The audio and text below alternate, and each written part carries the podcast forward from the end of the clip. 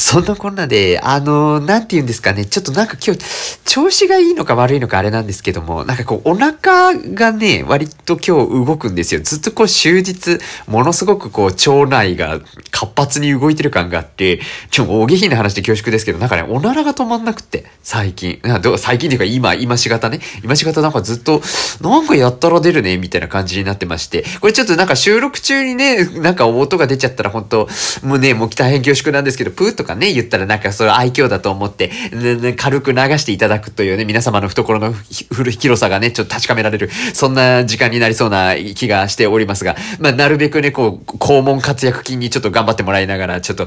気合入れていきたいと思います。気合入れていくような番組ではないですけどね。はい、ということでどうぞよろしくお願いいたします。はい、世知辛いを生き抜くのは至難の技。それでも明日また頑張れますように、お酒の力をお借りして吐き出しましょう、この感情。この番組はデイスイレイディオ、シラフじゃ言えない、あんなことこんなこと、たまったまんまじゃ具合が悪い。喜怒哀楽まるっとひっくるめて好き勝手喋らせていただきます。というわけでこんばんは、ゲロはメンタルながら虚勢を張って生きてます、住吉です。ということで、はい、そんなこんなでですね、まあ最近ちょっとあれかな、なんか自炊とか始めちゃったりしてたりするわけでございますよ。この間の放送でもね、言ったかもしれないですけど、自炊とか始めたらですね、なんか割かしその、えっ、ー、と、乳酸菌系？いや、乳酸菌系と言ったらあ変ね、なんか菌系のやつ、例えばそのキムチとか、えー、納豆とかヨーグルトとか発酵食品割と私買ったりするんですよね。あれなんかなんやかんやこう、使い勝手がいいというか料理するにもね、あの、料理がそんなに上手ではありませんので、できるだけこう楽に済ませたいなって思った時に、大概キムチ入れとけばいい炒めても煮ても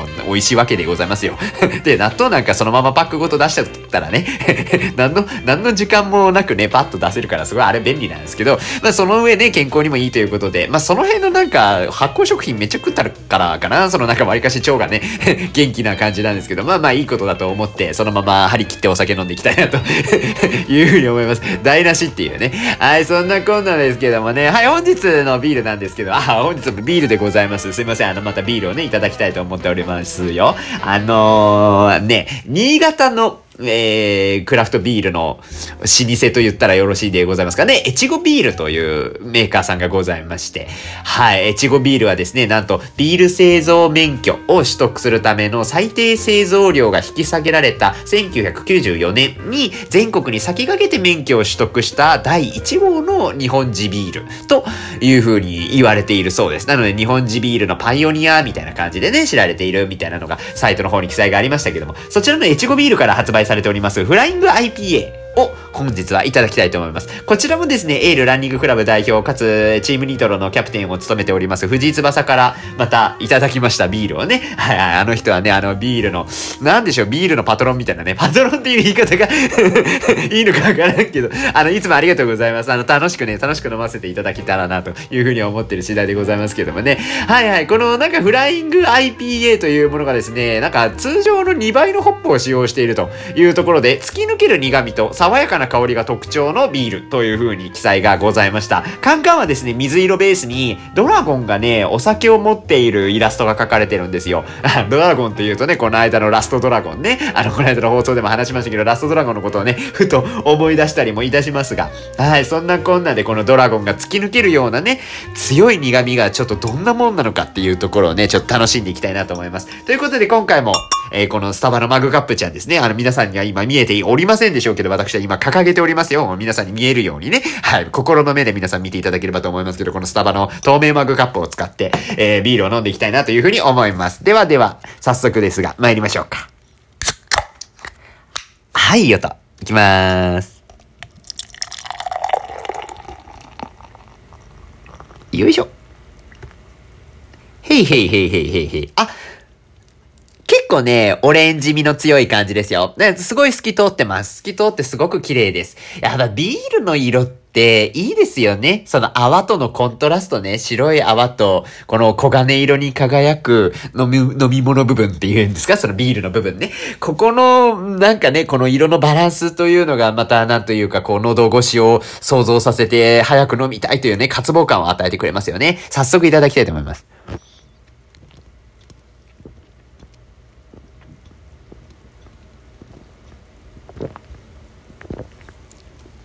おー、いいね。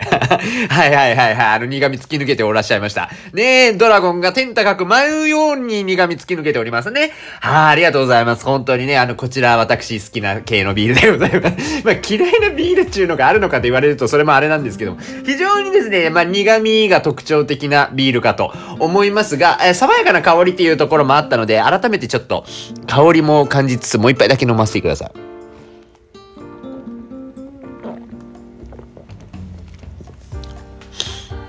うん。なんかね、爽やかなのは爽やか。なんか口に入れた瞬間の、そのなんかこう、ふわっと、ふわっとちょっとだけ、フルーツな感じっていうのは実はあったりするんですよね。それが多分爽やかな香りっていうところだと思うんですけど、こう鼻に抜けていくようなね、爽やかさっていうのがありつつですが、しっかりと苦味を感じますね。はい、もう、もう天高く登るぐらい、ちゃんともうガンと苦味を感じるようなものになっておる次第でございます。やっぱビール好きの方、お酒っていうものはやっぱ酒飲んでる感じがないと飲んだ気しねえんだよなって思ってらっしゃる方は、わりかし好きなタイプのものなのかなと思いますね。2倍のホップを使用しっていうのはなかなかすごいですよね。だ通常の2倍ってことは本来はもうちょっと味としては、なんていうか、もっと淡白なものになるのかなと思いますが、結構深みのある苦味というかね、しっかりとこう舌の上で、ふわーっと苦味がじんわり広がっていくみたいな感じ。っていうのはなかなかこう酒好きにはちょっとグッとくるものがございますかね。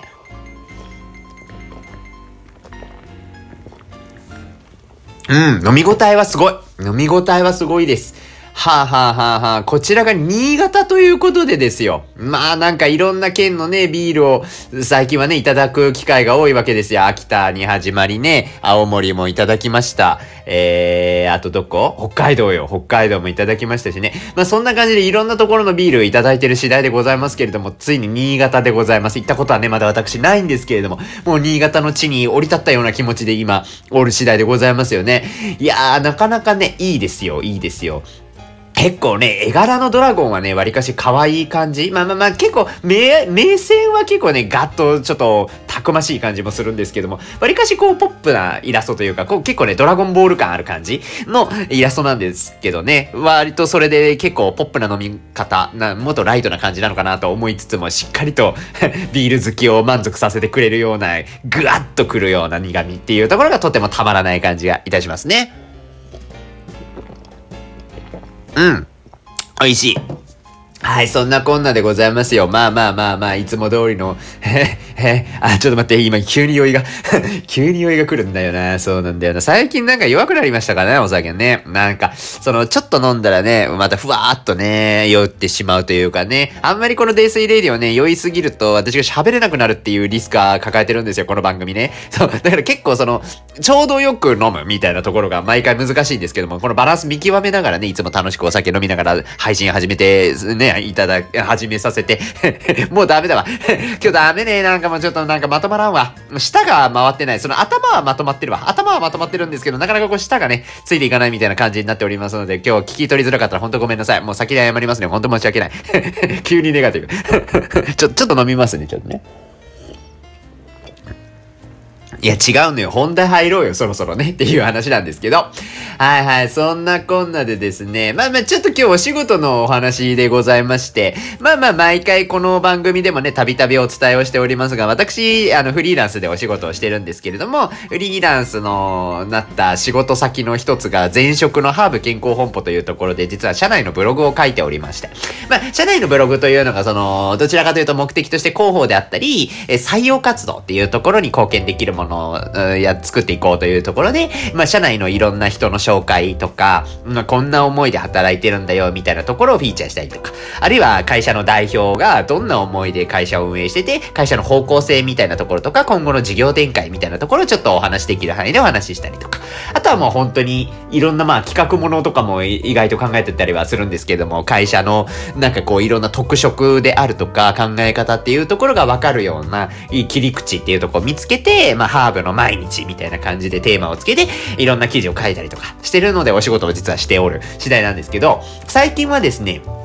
あれを作りました。ウェブの仕事。みたいなのをね、ちょっと実は記事にしたんですよ。えー、ウェブのね、広告運用をしているメンバーがおりまして、えー、そこの二人の子にですね、インタビューをさせていただきました。えー、一人はですね、私も在職期間中に、え入社をされて、まあ、そのままウェブのチームでですね、ずっとお仕事をされている男の子が一人いるんですけども、で、もう一人はですね、もう私が退職した後に入社をした、まあ、ほんと最近入ってこう、2020、いくつだったかな？えっ、ー、とね、2022年の12月入社とかなので、もうほんと最近入られた、あの、女性の方とね、あの、お二人、ちょっとインタビューをさせていただいたんですよ。で、まあ、割かしね、まあ、いつもこのいろんな記事書きながらも、結構ね、あの、こういうこだわる部分はちゃんとこだわっていかねばなというところで、結構思いを込めて作っている部分ではあるんですけれども、まあ、ウェブの仕事っていうのでですね、まあ、私、まあ、前もなんかの時にね、お伝えしたかとは思うんですけど、ハーブ健康本舗で結構いろいろ部署店、部署、部署何？あれ、部署がコロコロ変わるやつ、ロローテローテしながら、あの、いろんな部署を経験させていただいたので、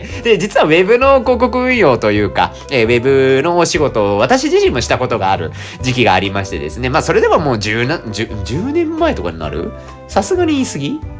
ああ、でももう、でもそんなもんになっちゃうのか。もう年も取りましたもんね。年食ったんですよ、私もね。なんかいつの間にかね、こんな風になりまして。まあ、10、まあ、8年、7、7、8年前とか、それぐらいになると思うんですけど、ウェブの仕事をちょっとやってた時期もあったので、私自身も結構懐かしいなっていう思いを持ちつつ、あ、今全然ちょっとやっぱ変わってきてる部分もあるね、みたいなところを、すごい楽しみながらお話を聞いて記事にしたみたいなお話でございます。で、まあ、あの、ハーブ健康本舗の踏ん張るブログっていうタイトルでブログをいつも書かせていただいてるんですけれども、なかなか実はですね、この踏ん張るブログで、まあ、いろいろなテーマを取り上げるんですが、ウェブのお仕事について取り上げるの結構、結構というか、だいぶ久しぶり？そのなんか前に、えっ、ー、と、楽天とかアマゾンっていう外部の EC サイトへの反則についてっていうのは取り上げたことがあるんですけど、意外とその自社でやっているウェブのお仕事みたいなところって、なんやかんやちょっと取り上げてなかったところがあったんですよね。まあちょっと裏の話になっちゃうので、こんなの言っていいのか、あれ、言って、言っていいのかしら。ちょっと酒飲んでから話そうかな。ちょっと待ってね。あそうそう。なんか言っていいものかどうかっていうのはちょっとあれなんですけど、あのー、やっぱりその、お仕事の話っていうのを記事に上げるときに結構気をつけておかねばならぬポイントみたいなのがやっぱいくつかあったりするんですよ。で、えー、例えば気をつけとかなきゃいけないのが、その、ウェブの特に広告運用っていう部分があるので、えー、考え方としてですよ、そのなんかお客様を獲得するみたいな言い方が普通に行われてたりするんですよね。顧客獲得みたいなね。とか、えっ、ー、と、あとは、ちょっと CRM というか、その、顧客育成みたいな話に転じることもあったりするんですよ。仕事の話をする中で。もう顧客育成って要は、そのお客様にとって有益な情報っていうものを出し続けることによって、あの、うちの商品って本当にいいものなんだよっていうところをお伝えするみたいなま。それを、まあ、教育って言ったりとか、育成っていう表現で、マーケティングの世界で言ったりもすることがあるわけですよ。で、まあ、なんかその顧客獲得とか顧客育成みたいな話が一番その言葉としてはしっくりくるというか、まあまあ、みんな使ってるよね、みたいな感じの暗黙の了解みたいなところはあるんですけど、実際、なんかその文字に起こした時に結構そのインパクトって結構強かったりするんですよね。で、どうしてもハーブ健康本舗って通販の会社なので、一般のお客様っていうのが、まあ、ウェブのサイトを回遊された時に、うちのブログにたまたまたどり着くみたいなことだってあり得るわけなんですよ。で、もともとうちのブログに関しては目的として広報であったりとか、採用活動っていうところを重きを置いているというところもあるので、読んでいただきたい読者の想定ターゲットっていうのは一般のお客様と違うんですよね。そう。だから違うから、えっと、本来別になんていうか、想定してる読者じゃないので、別にそこの表現にどこまでこだわるかみたいなところあるんですけど、パッと見られた時に、印象っていうところがやっぱりすごく大事になってくるので、まあ、どなたが見ても大丈夫なように、こう、記事をの表現とかを気をつけておかなければならないみたいなところが、わりかし通販の会社ってあったりするわけですよ。なので、例えばその顧客育成っていう言い方にせずに、顧客、顧客っていう言い方もどうかなっていうところもあるんですよね。お客様のファン化というか、お客様にうちの商品をうん、うちの商品であったりとか、うちの考え方についてこう、知っていただいて、ファンになっていただくみたいな言い方に変換したりとかね。で、顧客獲得もお客様へのアプローチみたいな言い方にしたりとかですね。実は結構細かくケアを入れてるっていうところがあって、仕事の話をするときに、そこが実は記事にしにくい部分でもあったりするんですよ。単純に今のような感じだったら言い換えができるんですけど、どんどんどんどん深い話になっていたときに、これって何て言ったら伝わるんだっけ？みたいなところとか、これって何て言ったら、その見た感じがそんなになんかシビアに聞こえないんだっけみたいなところの変換が難しくなってきた時に結構記事化が難しくて。なのでちょっと反則の仕事内容をがっつり出す記事っていうのがちょっと尻込みするところも実は正直なところあったりするんですよね。とか、あとはもうそもそもで社外費とかにやっぱり触れていく部分もあるので、そうなるとなかなかやっぱり記事難しいんですよ。社外費ですからね、言っちゃいけないからね、そもそもでですね。やっぱ会社のノウハウであったりとか、もう本当に社内のもう個別の人が出てきたりとかするような、すごいこう、なんていうかもう会社の中の身内感のある話みたいなところになった時に、果たしてこれを世に出すっていうところをどんな風にしていけばみんなに受け入れてもらえるのかみたいなね。かといってそのなんか一般論ばっかり話したって面白くもないわけですよ。やっぱりその会社の中のことだから、やっぱ会社の中のことをしっかりと見せないといけない会社でこんなことがあったっていう具体的な話になればなるほどその話って信憑性を増すのでやっぱりそういうふうにできる限りこうリアルなところっていうところを描写したいという思いもあるんですけどなかなかそういうねいろんな事情がありまして。結構このお仕事の話をするっていうのがなかなか難しいなとか思いながらちょっといつの間にかこの時間経ってたみたいなところにはなっちゃうかなとは思います。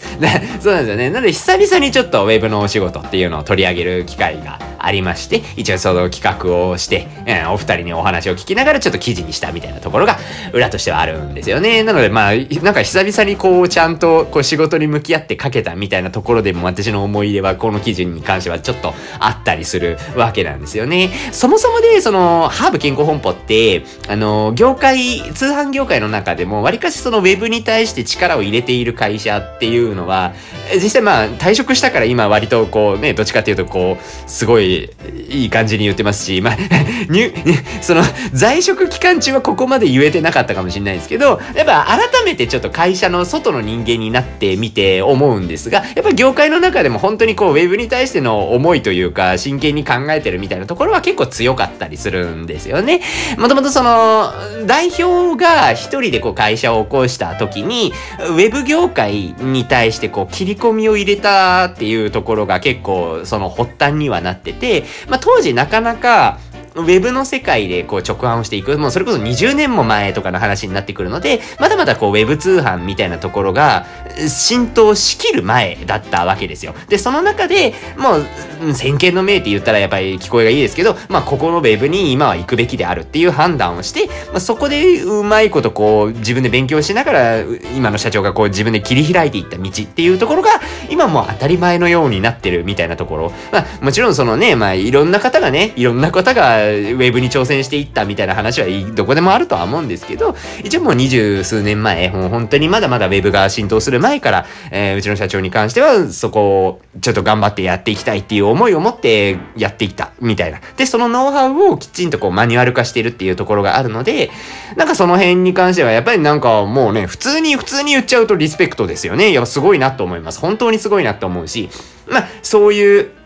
思いとかノウハウっていうのはしっかりと今の子たちが受け継いでいて、ちゃんとこうウェブで実績を出せるように頑張ってるみたいなところは事実あるので、まあなんかその辺はね、しっかりとやっぱり広報をやるね、業務委託でもらってる側としてはしっかりと出したいなという思いもあって、今回の記事はしっかりとちょっといろんな話を聞きながら、なんかこういう切り口で出したらどうかな、みたいなところでいろいろと書いたみたいなところがあるので、えー、この、え、まあなんていうんですか、概要欄っていうんですかね、このポッドキャストの概要欄にも載せておくので、よかったらリンク踏んで、ぜひね、記事の方も見ていただけたらすごい嬉しいなというふうに思います。で、まあ、記事の内容少しだけ、ちょっと触りですけどね、言っちゃうと、結構 Web のお仕事って具体的に何するのみたいなことを話そうとすると、まあ、割と幅広くいろんなことがありまして。で、この記事の中でもご紹介してるんですけど、例えばクリエイティブを作る仕事。これは例えば、えっ、ー、と、ウェブの広告とかで、バナーの広告とかが時々いろんなページに出てきたりすると思うんですけど、例えばそういうラフの段階で、えこういうターゲットに向けて、こういう訴求で作る、こういう表現が一番響くと思うみたいな部分を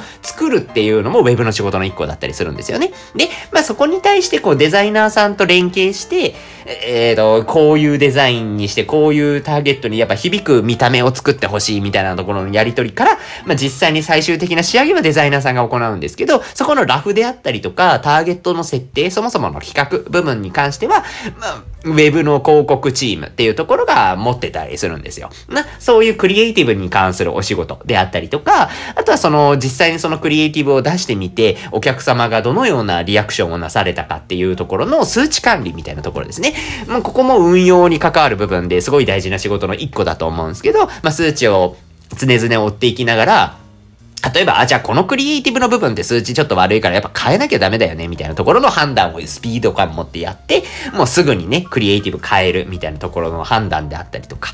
まあ、あとはその、実際にね、こう試作っていうものをね、いろいろとやっぱ打ち込んでいくわけですよね。この新しい媒体に向けて挑戦しようみたいなところとか、あの、ここをやったことない訴求だけど、こういう訴求もちょっと挑戦してみようか、みたいなところとかね。まあそういう訴求の違いとかの、え数値の比較みたいなところもやっていくみたいなところが数値管理の仕事としては入ってくるみたいなところもあるかなっていう感じですかね。で、まあそのクリエイティブしかり、数値管理しかり、もちろんその独力でやらなきゃいけないところ、単体で仕事をしなきゃいけないところもあるんですけど、やっぱり協力して、えチーム内で協力してやっていくとか、あるいはそのチーム外ですかね、事務所以外の部門の人たちと協力してやらなきゃいけない場面っていうところもあるし、パートナー企業っていうところもあったりするんですよね。特にうちもそうなんですけど、ウェブの、まあ、代理店さんですね、もうパートナー企業さんに、いろいろとこう、サポートをしていただきながら、ハーブ健康本舗、今、ウェブの拡大っていうところを進めているところもあるので、そういったまあ、やりとりというか、折衝交渉というかね、そういう部分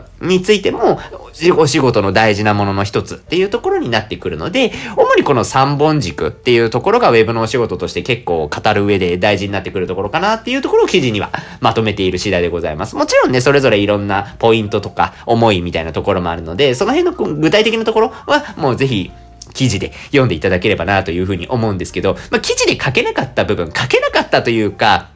まあ、記事の主題ではないので、ちょっと省いた部分みたいなところをこの場ではお話しできればなと思ってて、その、あのー、割かしでそのハーブ健康本舗に関して、まあまあ、記事にも書いてあるのは書いたんですけどね、社内の部署連携。って結構やっぱりすごい大事にしてる会社だったりするんですよ。これも昔からそうなんですけど、あのー、まあ、社内の部署連携っていうと、例えば、えっ、ー、と、いろんな部署があるわけですよ。商品を作る部署、商品開発の部署であったりとか、まあ、ウェブの広告っつっても、ウェブじゃない部分の広告だってやってるわけで、例えばテレビの広告とか紙の広告の運用部署であったりとか、そもそもの全体的な事業管理をしている経営企画みたいなところの部署もあったりするので、そういう経営企画とのやりり取りであるとか。あと、うち最近マーケティング戦略室っていう、そのも、えっ、ー、と、初めて購入したお客様が3回続くように、どんな風なアプローチをすれば、それが実現できるんだっけっていうところをメインに考える、もうほんとマーケティングの設計をしっかりと作っていこうっていうのが部署になったりしてるんですよね。まあそういうチームとのやり取りであるとか。わりかし、その社内の部署が結構横に広い組織というか、割とそこが連携できてないとうまくいかないよねっていうような組織の体系になってたりするんですよ。で、その辺って、もう、もう通販業界あるあるだと思うんですけど、そこが意外と縦割りになりすぎると、なんていうか、肝心な情報が共有ちゃんとできてなくて、結構揉めるというか ガタッと崩れるみたいなのって、わりかしよく聞く部分なんですよね。で、やっぱりその辺って、もちろんその、私も在職期間中に、なんかそういうトラブルあったかどうかでいくと、まあ、ゼロじゃないんですよ。やっぱりうまくいかなかったこととかもいっぱいあったし、でもそれはそこでやっぱりちょっと、うん、これうまくいかなかったのって、やっぱ連携ちゃんとできてなかったっすよね。ごめんなさい、本当に。あの、ちゃんと情報共有しますみたいなところでね、いろいろ改善をしながら、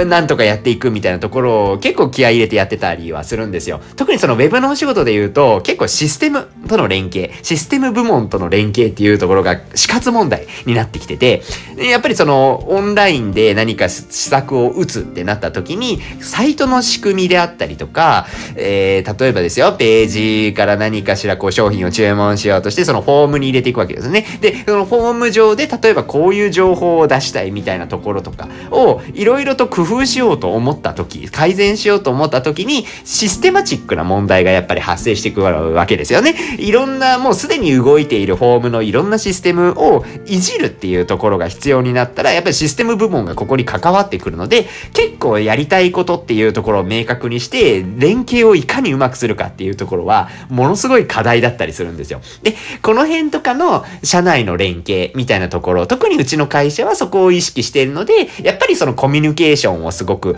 大切にしなきゃねって、よくその、ね、採用の現場もそうですし、まあ、社内もそうなんですけど、え結構重視して言ってたりする。重視して言ってたりするその背景が、やっぱりこういう社内連携をしながら仕事しないと本気で回んないよねっていうところが背景にあったりするので、そういうコミュニケーションって大事だよねっていうのを何度も何度ももお伝えしてるみたいなところがね、実際はあったりする感じでございます。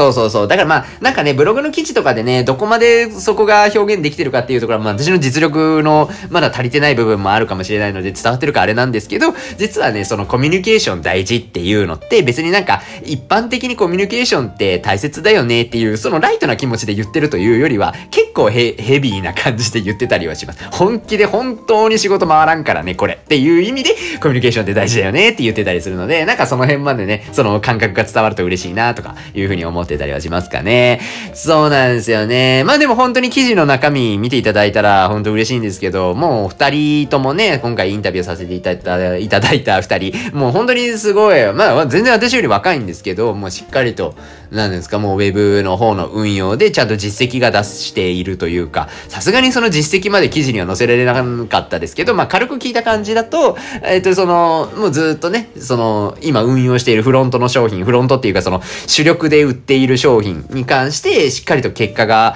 出せるようにこう運用が回ってきてるみたいな話もちょっと数字上でも聞いたので、うん、すごいそのまま頑張っていただきたいなっていうのが本当に思いましたかね。うん、頑張ってほしいなと思いつつ、なんかそうやってね、こう今頑張ってる子たちを見ると、なんか自分当時どうなんだっけっていうね、ちょっと振り返ったりとかね、やっぱいたしますかね。まあ先ほどもお伝えしたみたいに10年前ぐらいなんですよ、ウェブの担当してた時期って。んで、まあウェブの世界なんて結構やっぱりコロコロ変わっていくわわけなんですよね。その媒体の主流であったりとか、まあ、施策といえば Web はこれだよみたいな部分のやつとかね。あとはその訴求の流行みたいなのも結構あったりしてて、まあ、いろいろ当時とは今は全然違うのは前提としてあるんでしょうけどもね。まあなんか、いろいろ私もね、聞きながらまあちょっと思い出すところもあったりしてて、懐かしい気持ちになっていたところでした。で、実際その、まあちょっとなんか裏の話しちゃうと、裏の話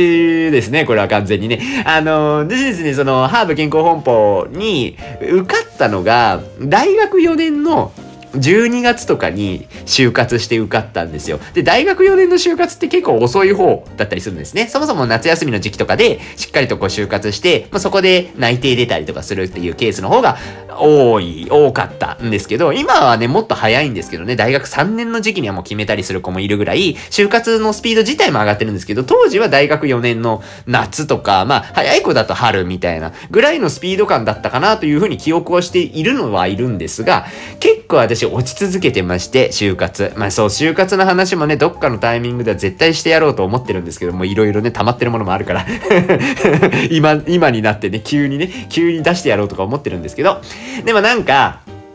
その、約10年前にね、そのウェブの担当してた時に、まあ、当時からそのパートナー企業というか、その代理店の方にちょっとサポートしてもらいながら運用してたっていうところがあったんですよ。で、その当時の代理店さんが、実は私が就活で落ちた会社さんだったりしたんですね。そうそうそう。だから、あ、ここの会社じゃんって思いながらね、あ、ここ面接、面接まで行って、ったなぁみたいなところをいろいろ思いながら、そうだったなぁって懐かしい。もうそれはでも懐かしいですよ。そこまで言ってなんかちょっと変なうがった気持ちはなかったので、もう正直言うとね。あまあまあまあもう本当に、あなんかお久しぶりでございますなとか、自分の中では思いながらね、こう相対してたところがございましたけれどもね。まあでもさ、私も別に経験者ではないので、当然なんかその新卒でね、入社をした当時から、まあいろいろね、最初の1年はちょっといろいろ別のこともしたんですけど、そこからなんかじゃあウェブの担当してみようかみたいになって、その結構打ち合わせとかにね、同席をさせていただき始めた頃から、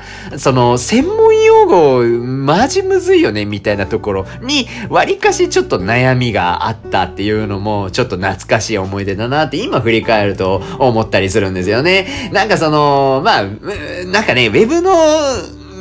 マーケティングとかネット広告みたいなのって、わりかしその、カタカナであったり、アルファベットであったり、その用語が結構多かったりするんですよ。まあ、その、いきなりね、例えばその、何ですか、会議の中で、あ、インプが何回です、みたいな、インプ何回だからちょっとあれですね、CPM こんぐらいですね、みたいなことを言われても、インプ？CPM みたいなね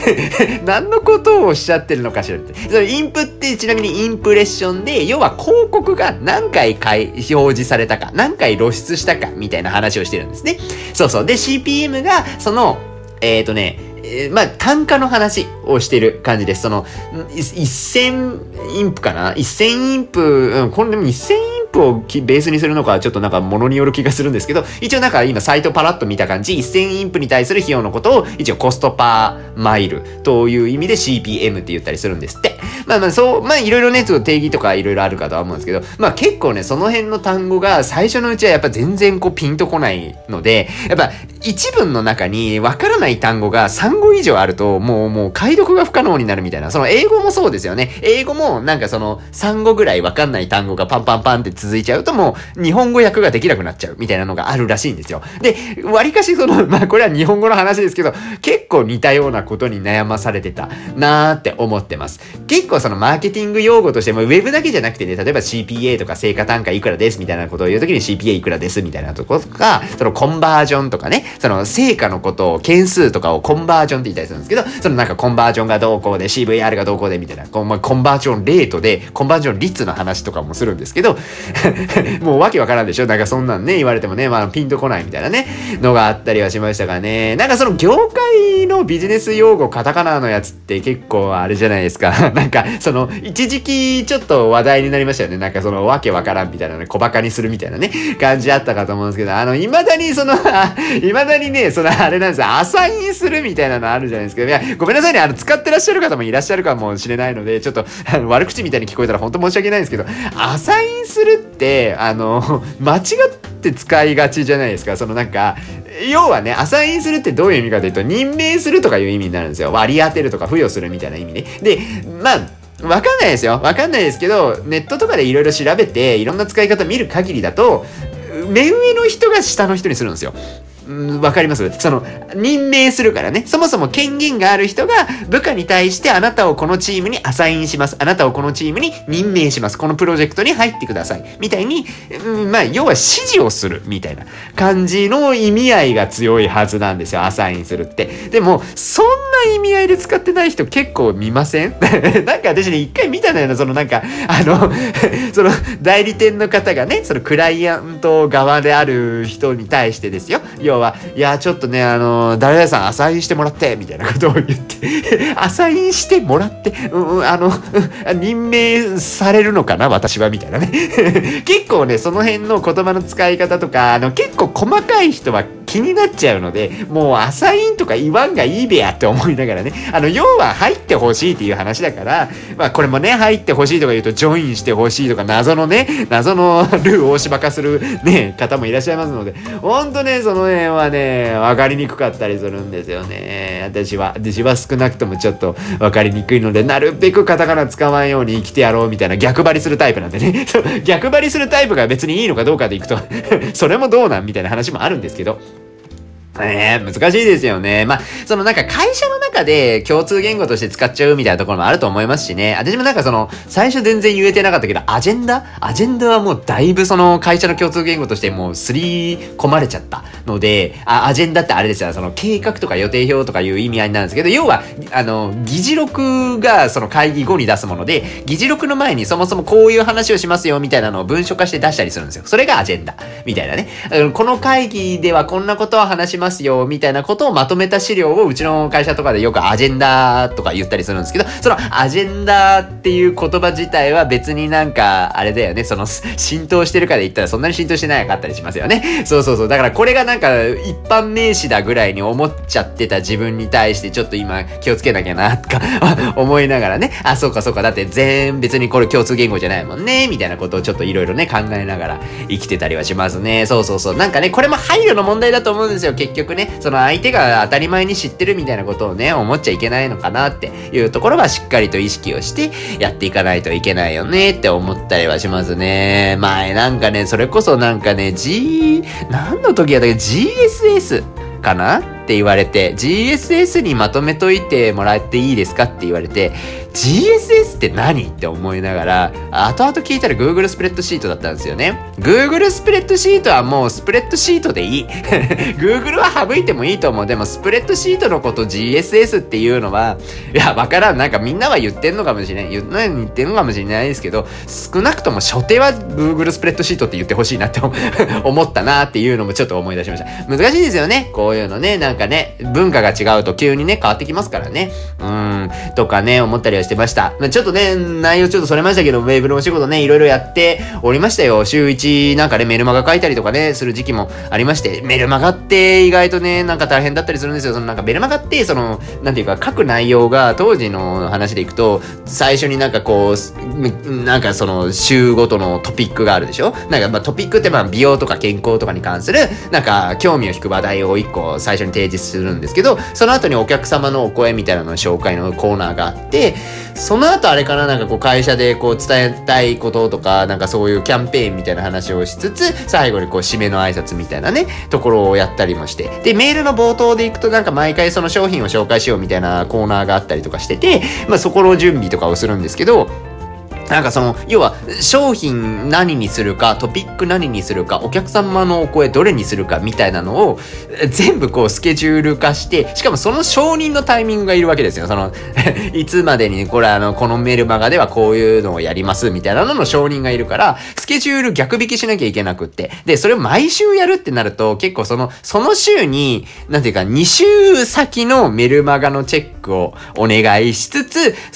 もう1週先のの分のメルマガの原文作るみたいなね。もう、あの、スケジュール管理がもう煩雑になるみたいな。わけわからん。ど、どのタイミングで今何やってんだっけみたいな風になるような。うん、わりかしそういうマルチタスク化がすごい進行するような作業だなと思いながら結構へーへーへーへー言いながらね。なんかメルマガとかね、もうなんか、わりかしその、まあわかんないですよ。結構一般的には、うん、そのメルマガだったらちょっと最初の方みんなちょっと挑戦してみようかみたいな感じでね、あの、ウェブのお仕事される方の第一歩みたいな部分の位置づけあるかもしれないですけど、意外と大変ですよね。って思います。だから今メルマガ作っていらっしゃる方、担当されてる方はすごいと思ってます。はい。あの、本当お疲れ様でございますということでですね。思ってますよね。はい。まあそんな感じはもうもうね、36分も話しちゃった。ね、ウェブのお仕事のお話でございましたけれどもね。まあそんな感じでちょっと懐かしさを感じておる次第でございました。なんかね、いやいや、結構ね、今ね、割かし触りだけ今回ウェブのお仕事を話したんですけど、結構ね、いろいろあったんですよ。私もウェブのお仕事に関しましては。そのなんか、は。